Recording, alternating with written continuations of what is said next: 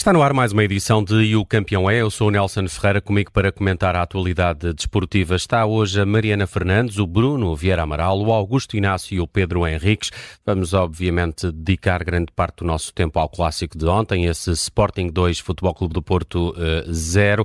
Uh, Só dar conta de algumas uh, notícias também das últimas horas.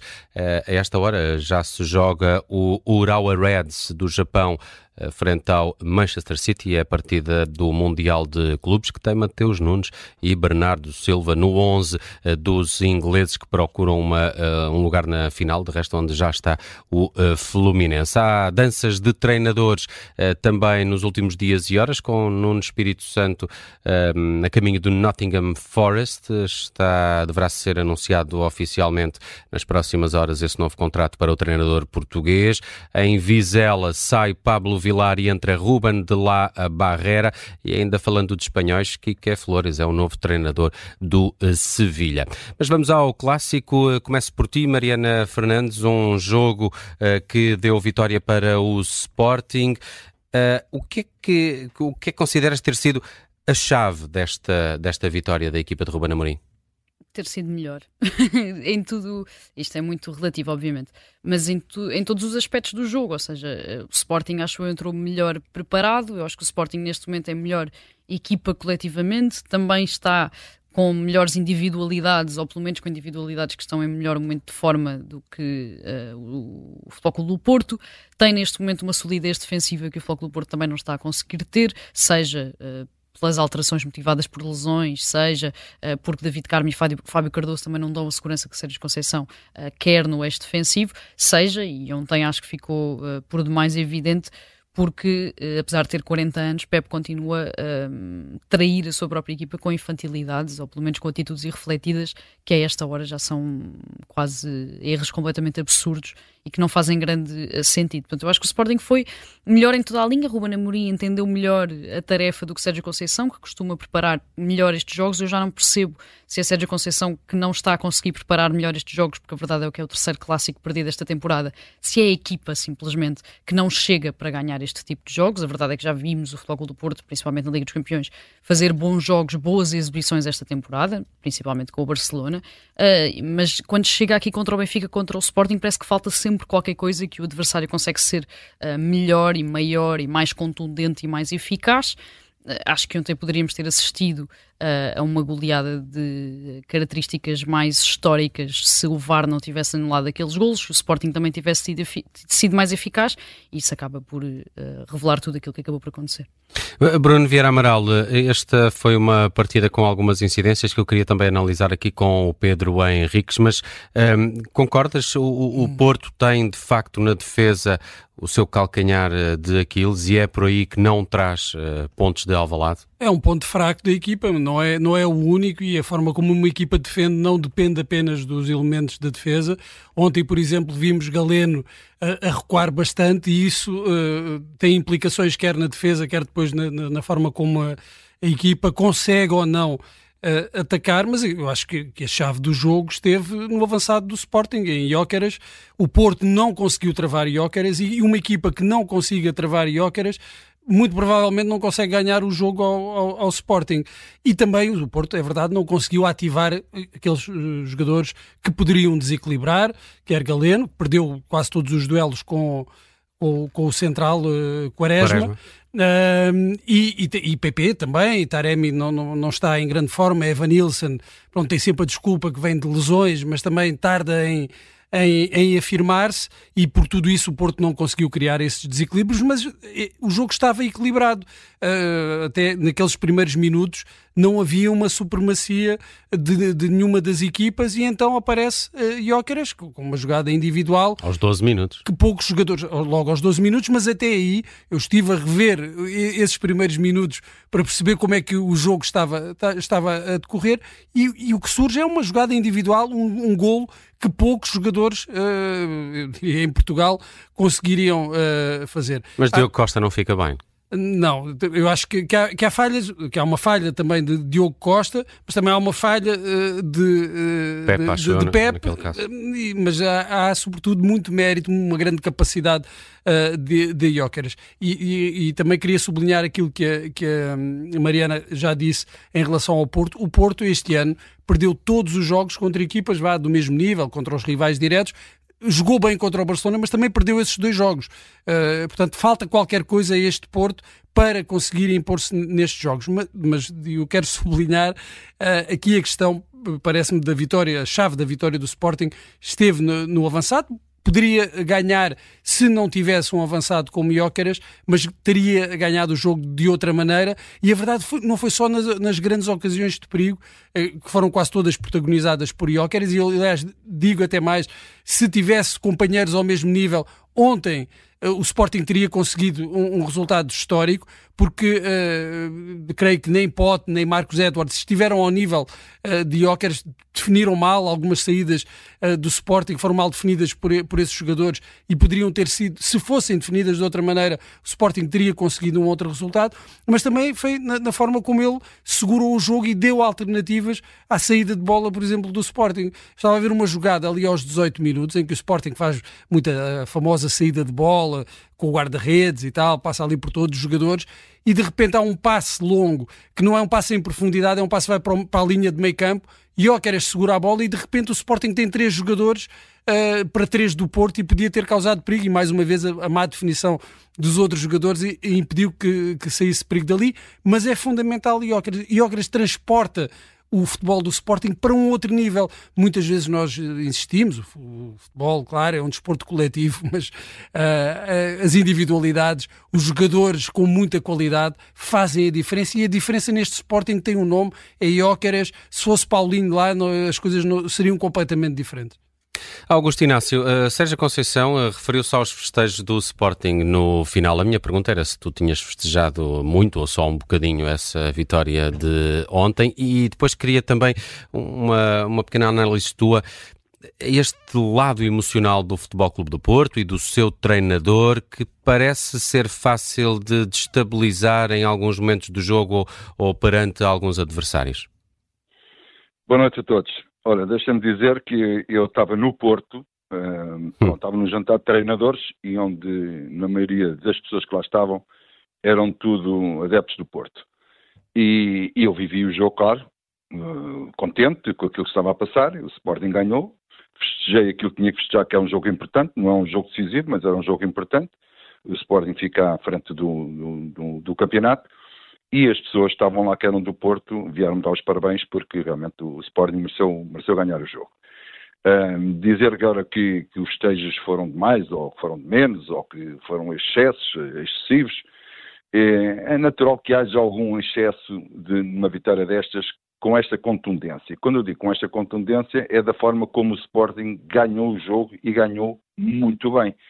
O Sporting, eh, o Porto empresta sempre uma competitividade muito grande nos jogos que realiza, principalmente nestes jogos grandes também, e, e o Sporting, além de igualar, eh, para não dizer o Sporting um, Quer dizer, o Porto, o sistema de jogo do Porto encaixou na perfeição aquilo que era o sistema de jogo do Sporting. Eh, Jânio Catano e Eduardo Quaresma, para mim, foram uma surpresa é muito agradável.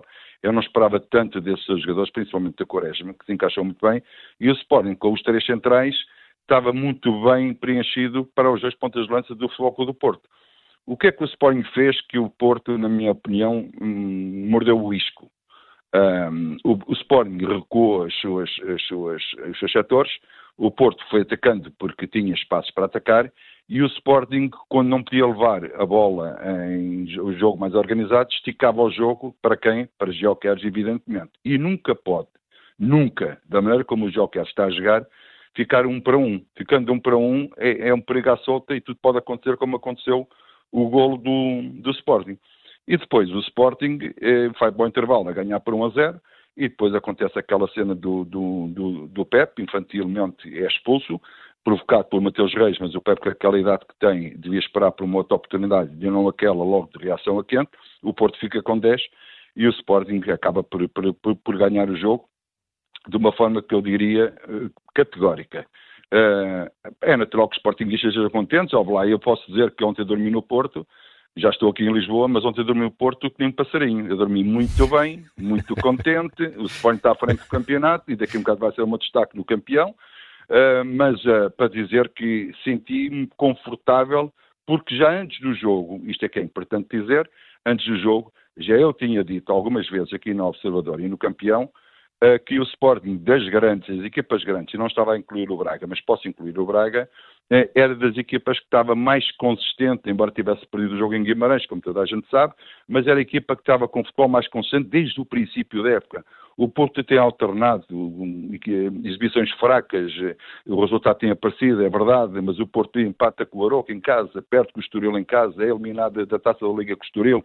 Um Porto que faz um excelente jogo com o Shakhtar, era um Porto intermitente que não sabia que Porto é que deveria de aparecer ali em Alvalade mas claramente que emocionalmente o Porto foi uma equipa desequilibrada ao ponto de oferecer depois um jogo mais tranquilo e mais, mais fácil para o Sporting. Isto não se trabalha, Augusto Inácio, esse, esse controle emocional que às vezes pode deitar tudo a perder. A Mariana fazia referência também até à idade já do, do Pep que eh, continua a ter estas atitudes mais irrefletidas, prejudicando depois também a, a equipa. O treino uh, evoluiu tanto, uh, neste aspecto emocional também não se trabalham estas provocações uh, para, para não cair nelas, para não se deixarem desestabilizar?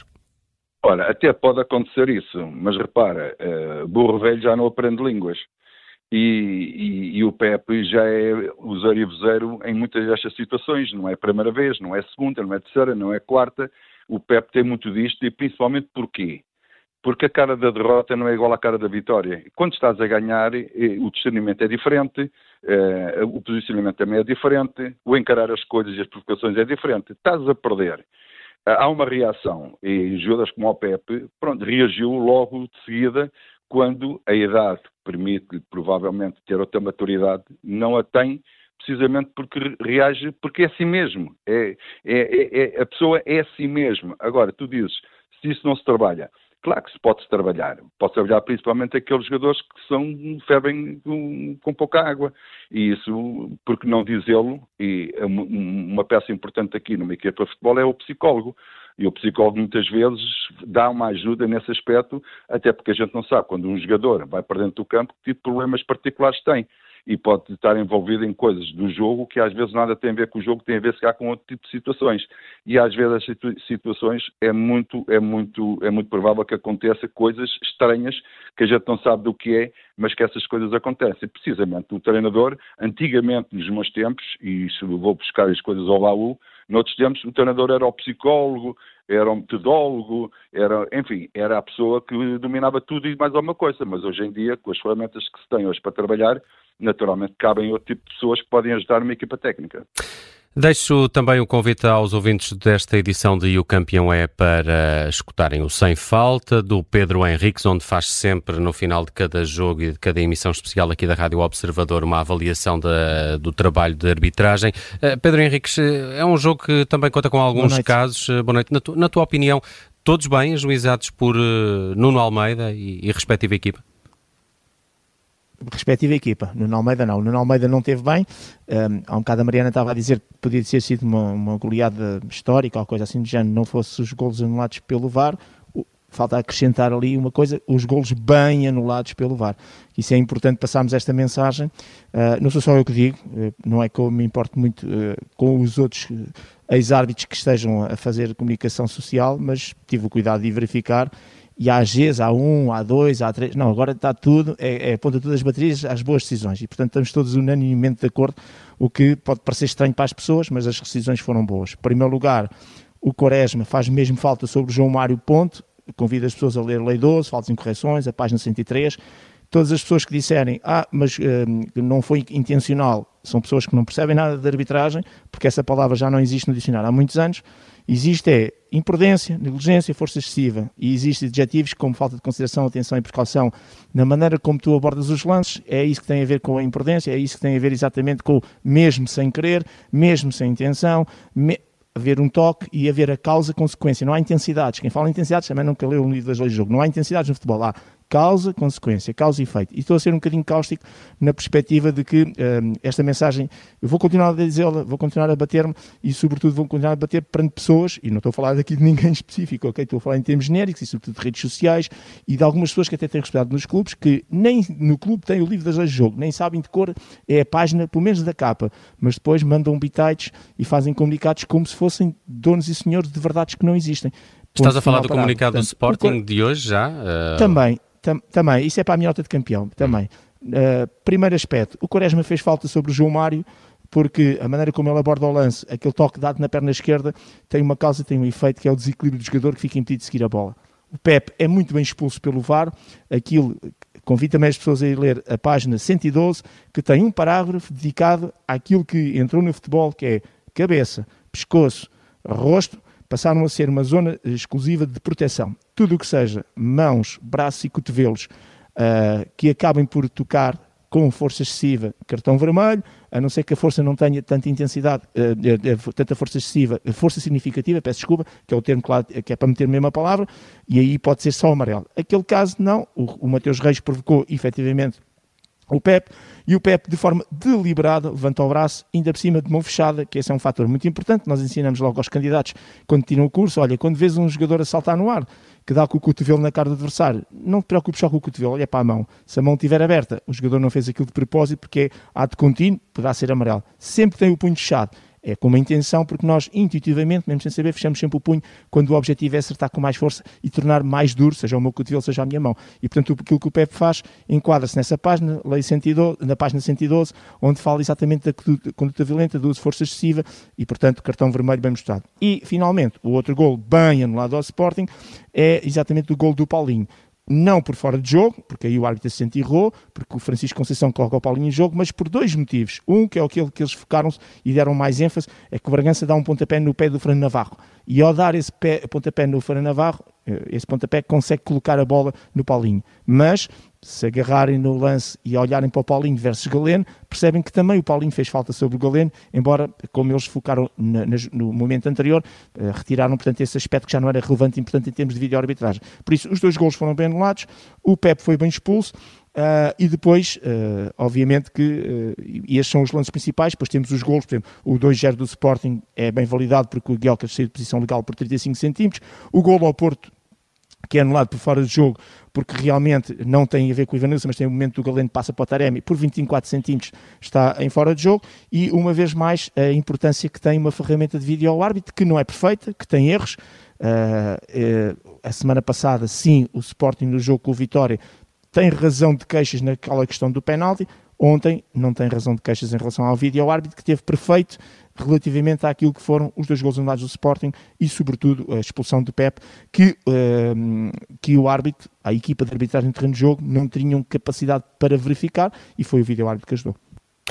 Muito bem, está feita a análise do Pedro Henriques também estes casos de arbitragem no eh, Sporting Futebol Clube do Porto. Uh, uh, Mariana, olhando só uh, rapidamente o resto deste campeonato, o Sporting está isolado, agora há aqui uma pausa para a taça da Liga. Ainda temos alguns jogos no final desta semana, dois jogos da, da, da, da, Liga e depois 28 e 29 de dezembro os restantes da, da próxima jornada. P pode ser aqui o, o embalo para o Sporting se estabelecer um bocadinho mais mais na, na liderança da Liga. A, a, a perda de pontos em, em, em, Guimarães não teve grandes efeitos, pelo menos. Não não teve grandes efeitos anímicos. Exato. Uh, agora, num campeonato onde as coisas, como estamos a ver, estão tão apertadas como estão, onde Sporting, Benfica, Porto e mesmo Braga vão perdendo pontos quando às vezes nem se está a contar, uh, o Sporting ganhar em Guimarães tinha feito aqui uma diferença uh, bastante já substancial se as coisas depois tivessem corrido como correram na, na, restante jornada. Portanto, eu acho que não teve efeitos anímicos, e o Sporting mostrou ontem,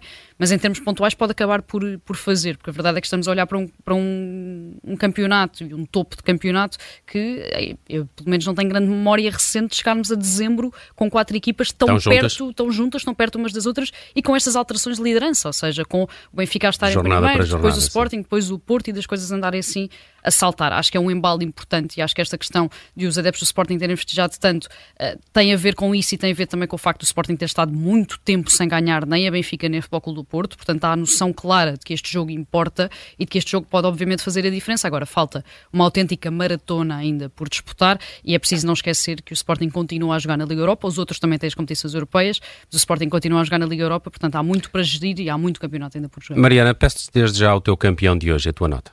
O meu campeão de hoje, uh, ainda que seja um bocadinho bater na mesma tecla que já se tem falado ao longo do dia, não pode deixar de ser o Eduardo Quaresma, porque aquilo que acontece hoje, eu acho que devia ser eh, assim uma notinha de rodapé em quase todos os jornais desportivos do mundo. Vamos recordar que o Eduardo Quaresma não joga, pura e simplesmente. Portanto, está completamente quase aliado, ou estava, quase aliado das opções e técnicas do E as palavras de Ruben Amorim, até sobre o jogador, eh, também são, Ruben não Am... são duras, mas são... Não, Ruben Amorim deixou muito claro tem... o porquê de Eduardo Quaresma Exato. não jogar. Eduardo Consistência. Exatamente, Eduardo Quaresma não, não deixou de saber jogar futebol, não é um mau central, vamos recordar que Eduardo Quaresma chega à equipa principal do Sporting e é aposta antes de Gonçalo Inácio ser. Portanto, quem viu ou quem esteve mais atento à formação de Eduardo Quaresma esperava, obviamente, muito mais do que aquilo que ele acabou por, por conseguir. E vamos também não esquecer que tem 21 anos, portanto, ainda tem hum. muito por onde chegar lá. Agora, uh, Ruben Amorim explicou o porquê de Eduardo Quaresma não chegar e eu espero que ele tenha ouvido, que é falta consistência. Não é preciso fazer só um bom jogo contra o Futebol Clube do Porto, é preciso fazer dois, três, quatro, cinco seguidos e então aí ter mais oportunidades. Não deixa de ter feito uma grande Mas qual é a tua nota, não é? Um 18 para Eduardo Quaresma. Um 18 para Eduardo. Nem, que seja por aquelas lágrimas. Sim. Uh, Bruno Vieira Amaral, a tua nota e o teu campeão de hoje? O meu campeão é o Jóqueres, eh, pelo jogo que fez ontem, pela, pela época que tem feito no Sporting. Vou-lhe dar mesmo uma nota 20, mas deixa-me só acrescentar aqui uma nota em relação ao lado emocional em que o Porto se tem queimado nos últimos jogos, sobretudo em jogos uh, deste nível de dificuldade. Uh, as equipas de, de Sérgio Conceição e, e, e, o, e, o, clube, o Porto, enquanto clube, sempre se deu bem, ou tradicionalmente deu-se bem, dava-se bem com estes jogos uh, mais acalorados, com mais emoções ali à flor da pele, mas ultimamente as coisas uh, não têm corrido muito bem. Uh, ontem Mateus Reis consegue a expulsão de, de Pep, porque vai lá provocá-lo e está à, espera dessa, está à espera dessa reação. E o Porto não tem conseguido saber gerir isso, não só nestas questões de, destas escaramuças que existem, mas também até no ímpeto que põe no jogo, tem resultado em expulsões. Eu lembro-me só do jogo contra o Atlético de Madrid há dois, duas épocas, creio, uhum. em que o Atlético consegue o apuramento para os oitavos no Dragão, em que também há uma expulsão que é conseguida com, com este recurso à desestabilização. E o Porto não tem conseguido essa estabilidade emocional nestes jogos e tem sido penalizado precisamente por isso. E há uma nota baixa para esse fator também. Uh, Augusto Inácio, o teu campeão de hoje e a tua nota? Olha, o meu campeão hoje vai ser o Sporting Clube Portugal na sua equipa de futebol. Porquê? Primeiro, eh, o Sport não ganhava há 10 jogos aos grandes. Ganhou. Queimou uma etapa. Segundo, o Sporting no Natal já estava afastado do título. Está à frente do campeonato. Não ganhou nada, é verdade. Está no bom caminho e por isso as esperanças são mais que naturais dos Sportinguistas acreditarem que o Sporting pode ser campeão. Nota 18 para o Sporting. Muito bem, Pedro Henriques, vamos ao teu campeão e à tua nota. Sem justificações, nota 8 para o comunicado do Sporting, nota 18 para o VAR ontem no jogo do Sporting Clube Porto. E acho que fica perceptível a tua opinião sobre esses dois assuntos. Está feita mais uma edição de E o Campeão é.